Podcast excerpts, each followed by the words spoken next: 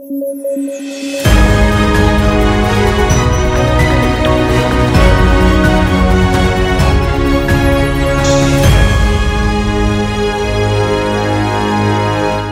¿qué tal? Soy Alexandra Ames y esto es Debate a través de sudaca.pe. Como siempre, estamos aquí con David Rivera y Paolo Benza comentando las noticias más importantes del día. Y el día de hoy, 30 de marzo, los tres grandes debates. El día de ayer hemos tenido un debate eh, bastante interesante, ahora lo vamos a comentar. Y el día de hoy también tenemos evidentemente la segunda parte, mañana viene una tercera. Así que lo que nos toca es comentar cómo hemos visto el debate el día de ayer y qué se espera para el día de hoy. Em, yo diría hacer dos rondas, ¿no? La primera para eh, concentrarnos en lo de ayer y luego para hablar ya de, eh, lo que esperamos para el debate de hoy. Pero creo que para eh, el día de ayer lo, que, lo primero que me gustaría comentar es la firmeza de algunos candidatos, ¿no? Particularmente Bengolea me ha llamado la atención porque claro, pues está caído en las encuestas, ¿no? Entonces debe tener un gran peso encima de saber de que hay muchas posibilidades de que su partido no pase la valla y esto implicaría pues la eliminación, el fin de un partido bastante tradicional en, el Perú, ¿no? Entonces, eh, no quisiera estar en sus zapatos, se notó muchísimo la ansiedad, un poquito estaba acelerado, no sé si ustedes lo vieron así a, él, bastante acelerado, un tanto agresivo, pero, pero trataba de hacerse notar, creo evidente que esa era su estrategia, ¿no? Y de ahí se ha ido calmando un poco más y ha salido bastante bien parado del debate, me parece. Eh, he visto comentarios en redes sociales en donde gente, colegas que tengo que son de derecha, han, dicho que van a votar por él. No sé si Bengolea le quite votos a Rafael López Aliaga o Hernando de Soto. No estoy tan segura de qué tanto los golpea a ellos yo creo que quizás le habla a, ese grupo que todavía no ha decidido su voto. No, lo sé. ¿Cómo lo ven ustedes? Paolo. Yo creo que Bengolea eh, tiene, Bengolea tiene esto siempre de empujar en las últimas semanas de la elección, le pasó también en la, en la municipal, y no, y no alcanzarle, ¿no? Y, empuja ante la carencia de opciones, es decir, él empuja porque, eh, digamos, siempre aparece como el más articulado de un sector de la derecha que sigue buscando candidatos al final. Creo que Bengolea, eh, digamos, no va, va, a subir después de ese debate, pero no va a subir de una manera significativa como para mover el tablero, digamos, de algo así como pasar a segunda vuelta, ¿no? El problema con Bengolea es que si bien el tipo tiene un dominio de cámaras alucinante, es decir, se para y habla a la cámara con total, eh, digamos, con total confianza y como si estuviera exponiéndole el punto a, su familia en la mesa del almuerzo de un domingo, a, sus hijos y a su, y a su abuelita. Este, si bien tiene eso, tú lo zamaqueas un poco y le, le, queda un poco, le falta un poco de contenido. Hay un montón de cosas que él decía, no sé, decía cosas como, al día siguiente de mi gobierno cerramos todos los mercados de objetos robados, pero ¿cómo, Bengolea? ¿Cómo? Nadie, o sea, claramente en un debate nadie le puede preguntar cómo. Había un formato como para que alguien se lo preguntara, pero ninguno de los candidatos lo iba a hacer. Pero creo que si alguien le preguntaba cómo Alberto, Alberto Bengolea iba a torear bien la pregunta, pero le iba a torear finalmente. Entonces, el tipo tiene muy buena forma, tenía un programa de televisión durante casi una década, entiendo, distintos programas de televisión, encima de televisión deportiva, donde las polémicas siempre son como que lo, más, lo que más vende entre conductores, pero no creo que el tipo tenga contenido suficiente, ¿no? Igual frente a Hernando de Soto tiene contenido, cualquier, hasta, hasta un maletín frente a Hernando de Soto tiene contenido, ¿no? El tema es Rafael López Aliaga. Ahora, ese es uno. Dos, no vi también a Verónica Mendoza, la vi más eh, más cortada, no, no, como que no llegaba a, concretar ideas de forma tan contundente como en el debate de, América. Este, me encantó, sí, con eso termino, me encantó la parte en la que Verónica Mendoza y Keiko Fujimori se le fueron encima a Forsyth, porque el tipo, yo creo que es el principal perdedor de este debate y el tipo ya salió con ataques que, que, parecen ataques de, de, de, de, chivolo de colegio, ¿no? No, ¿no? no lo vi con ataques políticos. Creo que lo que comentó un analista político luego del debate es cierto, que dijo, cuando él intentó atacar a los políticos tradicionales, los políticos tradicionales le devolvieron el golpe como lo que son, políticos con experiencia. Y él, digamos, no supo manejar ni el ataque ni, ni recibir el golpe, ¿no? Eso. De acuerdo con lo que plantean ambos, los dos ganadores del debate son eh, Bengolea y Verónica Mendoza. Creo que, creo que Keiko estuvo bastante bien y volvemos al tema que ya hemos conversado, que el problema es que no le cree nadie, ¿no? Y aprovecho este punto para decir que creo que este mensaje, que su publicidad se está orientando mucho a enfocar el tema en la reapertura económica. Y creo que está tocando ahí, está agarrando un mensaje que la está diferenciando del resto y que tal vez la puede impulsar algo. Todos los días hay protestas en algún lugar de Lima, del Perú, porque, de gente que no se a la cual no le dejan trabajar. Entonces, ahí me parece que hay un mensaje que puede tomar un poco de fuerza en estos 10 días que quedan. Efectivamente, creo que Bengolea fue, fue, el mejor orador. Comparto contigo, por lo que Verónica no logró hacer lo que hizo la vez anterior. Eh, también creo que Bengolea lo que tiene es que es un gran orador, se le veía seguro, en algún momento hasta un poco pedante, pero a mí me sigue pareciendo también que es una persona que dice generalidades. Toda la primera parte del debate económica, yo, yo, a mí me parecía que estaba escuchando a un funcionario del MEF de los 90. Esto de que la inversión privada de pronto lo va a resolver todo. Además, en el año 2021, después de la crisis que estamos viviendo, repetir esa, esa cantaleta es como, ¿de qué me estás hablando? Pero bueno, hay gente que le encanta ese discurso, ¿no? Eh, y creo que ahí, ah, sí, yo también tengo algunos chats en los cuales hay amigos que supuestamente han decidido su voto ayer por él. No me queda claro cuánto le va a servir, pero sí me parece que tal vez más bien pueda quitarle electorado a Forsyth, porque Forsyth es el gran perdedor de ayer. Y eso que comenzó bien, o sea, comenzó bien y parecía que la iba a hacer, pero nuevamente le falta experiencia para sostener un debate tan largo. Y sí, pues Keiko y Verónica Mendoza lo terminaron de sepultar, ¿no? Entonces, volviendo a Bengolea, el domingo creo que vamos a poder ver si es que Bengolea a quién le logra robar votos o si crece en función o a partir de los blancos nulos e indecisos.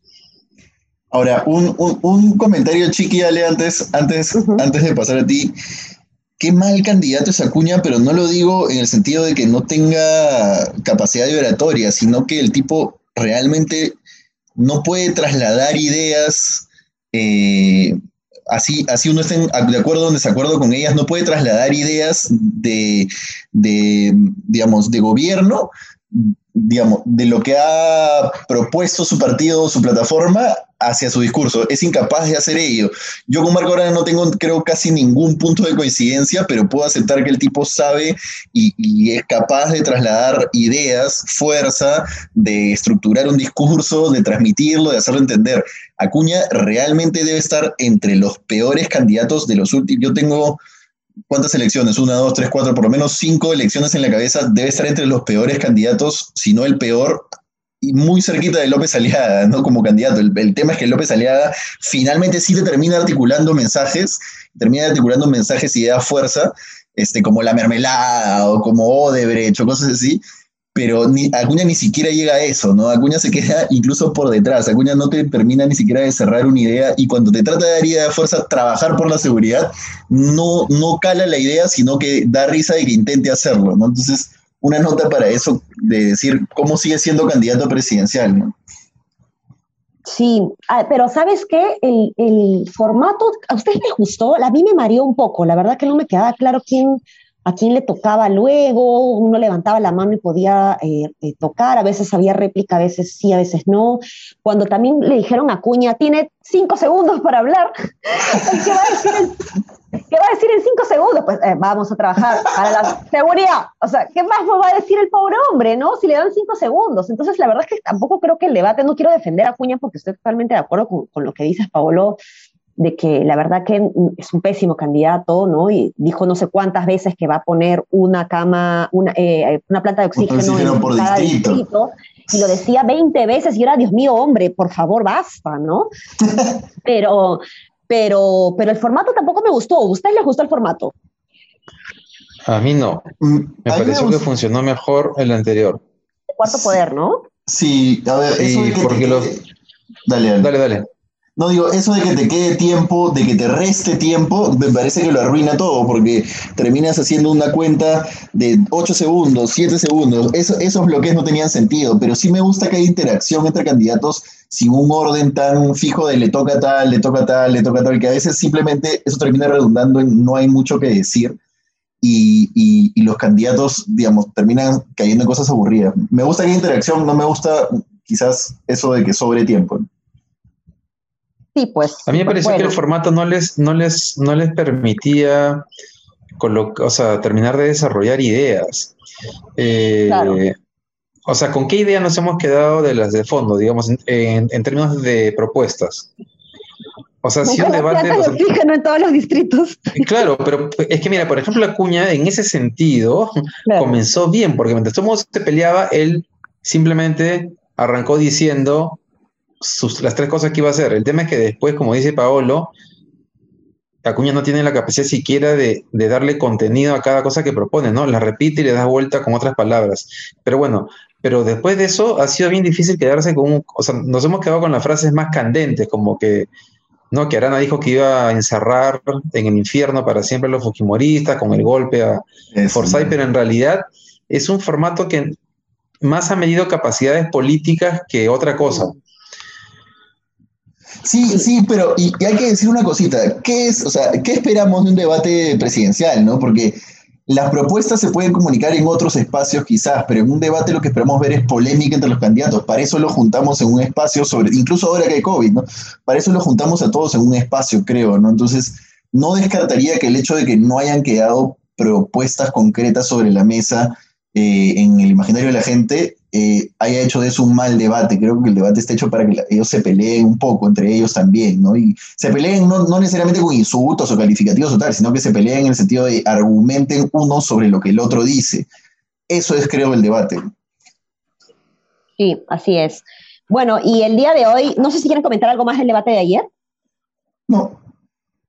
Para el debate de hoy, eh, yo creo que van a haber grandes sorpresas de grandes mensajes, no necesariamente a nivel de profundidad de política pública, sino eh, cosas que nos van a sacar más de una carcajada porque hay bastante candidato desconocido, ¿no? De con 1% o menos, que van a tratar de aprovechar el momento para hacer cualquier cosa, ¿no? Como este congresista que se arrodilló en el debate con la Biblia, ¿no?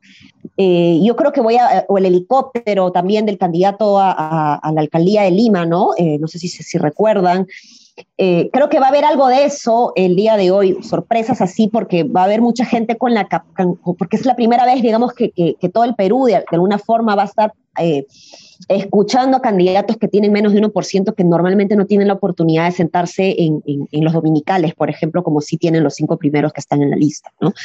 Entonces, yo veo que por ahí va a haber bastante ataque porque está, bueno, Daniel Urresti, y Hernando de Soto, que son los que, evidentemente Hernando de Soto el más puntero, y me parece que de todos los candidatos, Hernando de Soto vendría a ser prácticamente el único de derecha, ¿no? Porque ahí tenemos a un Urresti que es eh, popular, pro sacar este, AFPs, ¿no? Tenemos a Pedro Castillo que tiene un discurso similar, José Vega, Ollanta Humala, Andrés Alcántara, que es, bueno, más eh, vinculado al mercado también, pero muy de reivindicación también de, de los derechos populares, ¿no? Entonces, va, a haber, me parece, un ataque ahí contra, contra Hernando de Soto, aunque no sé, pues porque Hernando de Soto también finalmente tiene propuestas que, que hablan de, de, trabajar por los más pobres, ¿no? ¿Cómo se va a sostener Hernando de Soto en ese debate también me es una intriga, ¿no? Porque estamos hablando de candidatos con que a los que le falta contenido, pero claro, Bengolea le puede faltar contenido, pero lo maneja bastante, bastante bien con su dominio de la escena, dominio de la cámara, pero de Soto no lo sé.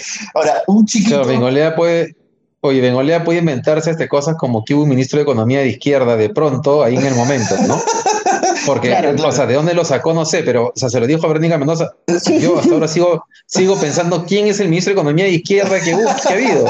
Claro, claro. Sí, yo tampoco me he enterado, la verdad, pero el caso con Bengolea es que, claro, suelta este tipo de afirmaciones con tal, tanta confianza que uno se termina preguntando y muchos se terminarán creyendo, ¿no? Por ejemplo, y, y volviendo un chiquito al debate anterior, pero recopilando lo que ha dicho Ale, que es que hay un montón de candidatos que, digamos, no han estado en igualdad de condiciones y recién lo vamos a ver. El discurso que Bengolea ha sostenido después del debate ha sido que esta es su primera oportunidad en igualdad de condiciones con el resto de los candidatos, como diciendo, no me han dado la oportunidad de presentarme, ¿no? Y recién ahora acaba de poner un tuit que dice algo así como que durante meses tuvimos la cancha inclinada pidiendo una oportunidad para competir en igualdad de condiciones, hoy la tuvimos gracias, ahora pongamos la, la pelota al centro y bueno, su rollo de fútbol. Y, y, si uno revisa rápidamente la data que está publicando Tuesta con, con monitoreo de medios, Bengolea tuvo 21 entrevistas hasta la última publicación de la data, hasta el 14 de marzo. 21 entrevistas no es ni, ni de cerca el que menos entrevistas ha tenido. ni de cerca, está entre el, pelotón de los cinco primeros, ¿no? Entonces, tampoco hay que creerle tanto a una persona que, que no tiene tanto contenido. Y chiquito sobre el debate que se viene para después ya seguir comentando. Sí, pues yo creo que este debate va a ser bastante más aburrido que el, el, el anterior, que para mí sí me pareció entretenido. Creo que este va a ser más o menos aburrido porque, porque específicamente hay demasiados candidatos chiquitos y creo que, que, no va a fluir, pero vamos a ver qué tal. Sí, pues vamos a ver qué, tal. Quería compartir Con, contigo, eh, a raíz de lo primero que decías, Alexandra, es que Daniel Urresti ha anunciado que hoy día va a ser un anuncio que va a marcar un antes y un después en la elección y que va a partir al Perú en dos. Así que tal vez Así que tal vez no solamente los candidatos chiquitos vayan a intentar hacer alguna pirueta para llamar la atención, sino que tal vez su resto vaya a ser el más llamativo de todos. Eh, qué gracioso que es este Urresti, solamente eso, ¿no? Y yo Pero creo que luego... Eso va a opacar a Hernando de Soto, ¿ah? Me parece que todo eso va a opacar a, Hernando de Soto porque no lo veo en la capacidad de responder con la agilidad con la que tienen los demás, que pese a que son chiquitos, son políticos que, están acostumbrados a hacer discursos políticos, ¿no? No tienen ni la rapidez, y si somos también fríos y objetivos con Hernando Soto, de Soto, más allá del tema de la formalización, ¿ustedes se acuerdan de algo que haya dicho en la campaña diferente al tema de la formalización? Que además es una teoría que, como ya han dicho otros economistas, ya se demostró que, bueno, sí, paja titular, pero no garantiza absolutamente nada, pero yo veo un poco difícil que De Soto vaya a poder sostener el debate una hora, y media, ¿no? O dos horas. Ojalá, ojalá no nos equivoquemos, pero ese puede ser terminar siendo, siendo su pasivo y efectivamente puede terminar siendo arrollado por alguien como, como Castillo, ¿no? O Urresti, no sé. Aunque Urresti pues cae ya también en la chacota, entonces pierde credibilidad todo lo que él dice. A Humala, ¿cómo, cómo, cómo, lo ven en el debate? A Humala yo lo veo dominando, o sea, a Humala yo lo veo con mucha más experiencia para este tipo de líderes y sí lo veo, digamos, eh, repartiendo golpes, sobre todo de Soto, me parece que va a animar la contienda este, y bueno, acabo de abrir el tweet que mencionaste, Resti, Entiendo que se están aburriendo con el debate. Paciencia, mañana todo será diferente cuando me den la palabra. Tenemos un anuncio que dará la vuelta al mundo. Ah, también, bueno, ya, qué, qué, dice Resti, ¿no? Pero no, no, no se me ocurre qué podría decir, la verdad, que, que realmente es, haga match con esas expectativas bueno, a sacar la canchita y a ver el debate. Eh, creo que, no sé si quieren eh, decir algo más. No, solamente que, bueno, tal vez mañana, que, pero el tema del Congreso, ¿no? Recién me estoy acordando que, es, que hoy se ha publicado la encuesta del IEP, el Congreso, y, es curioso porque salvo el escano, los, los candidatos presidenciales que van hacia arriba van a tener una bancada minúscula, o sea, pero inexistente.